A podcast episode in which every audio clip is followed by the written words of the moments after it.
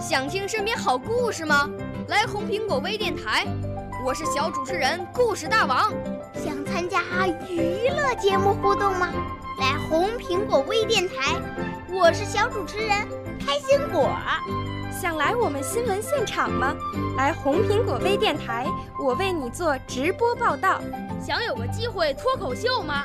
来红苹果微电台，我带你在精彩栏目中互动开讲。我们的语言魅力在这里提升，我们的儿时梦想从这里起航。大家一起喜羊羊。少年儿童主持人，红苹果微电台现在开始广播。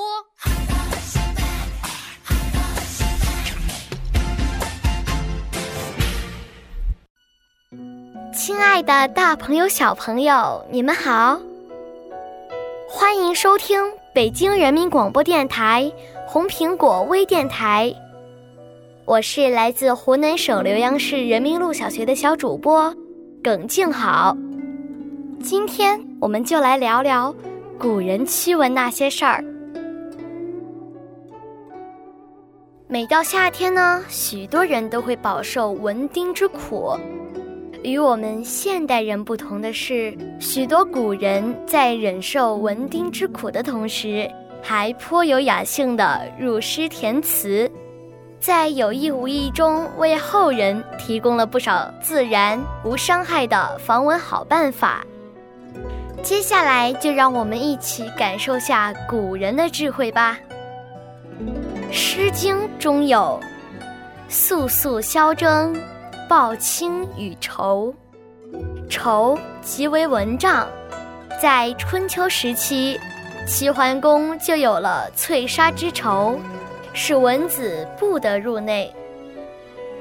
宋代的陆游曾写过一首《熏蚊笑婉玲先生体》：“泽国故多闻，成夜须可怪。”举扇不能却，凡爱取一块。这首诗呢，提到了两种驱蚊的方法，第一种是举扇，第二种是凡爱。说到举扇这种方法呢，清代的汪秀峰也曾在咏文中提到过用扇子驱蚊的好办法。乍停完扇变成团，隐隐雷声夜未阑。漫道沙厨凉似水，明中易避，暗中难。以扇驱蚊，张合挥手，简单方便，但效果不佳。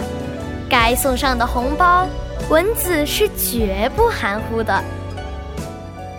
宋代欧阳修曾写过一首长诗《增蚊》，其中有两句：“熏颜苦咽哀，表壁皮照烛”，则提到了用光来吸引蚊虫。这和现在许多办公场所或温室大棚采用灯光灭虫的道理非常的相似。北宋诗人梅尧臣。和江陵己《景德寺避暑》诗中，“乌头朝窜作饮食，枕底吸艾驱蚊虫”一语，说的便是用艾草驱蚊虫，直接把艾草放在枕头底下。为了更方便地拍到蚊虫，还有一种手持的驱蚊工具——拂子。拂子即为竹尾。有柄可持，柄上扎上动物的尾毛，或是棉麻、棕长丝。魏晋时流行用竹尾毛制作，故称竹尾。唐宋以后，民间多用易得的棕榈叶，俗称棕拂子。唐代诗人杜甫《棕拂子》一诗里说。棕拂且薄陋，岂知身效能？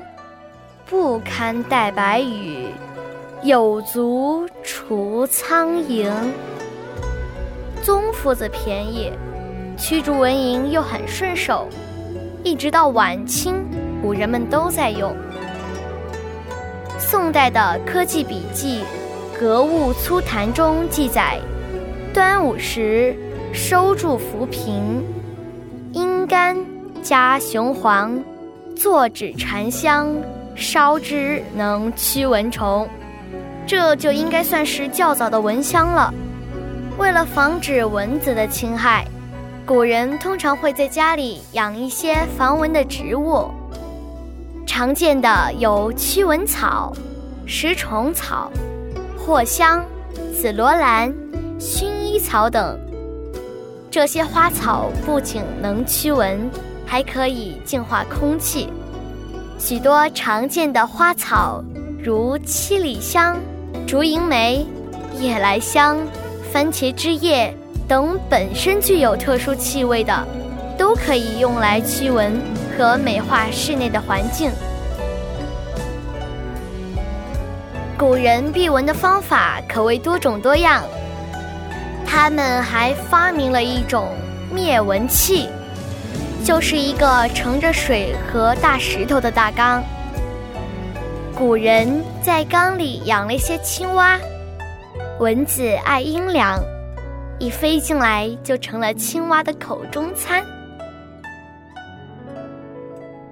屈原《离骚》中这样描述：“护江离与辟芷兮，任秋兰以为佩。”其中的江离、辟芷、秋兰均为香草，佩在这里既指香囊，也含佩戴之意。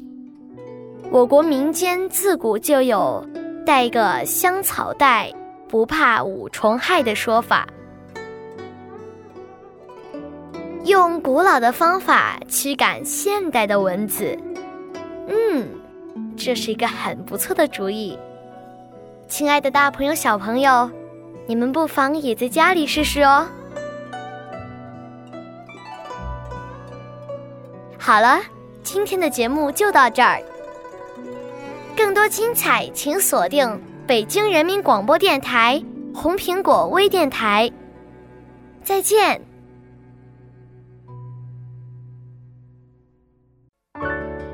少年儿童主持人，红苹果微电台由北京电台培训中心荣誉出品，微信公众号：北京电台培训中心。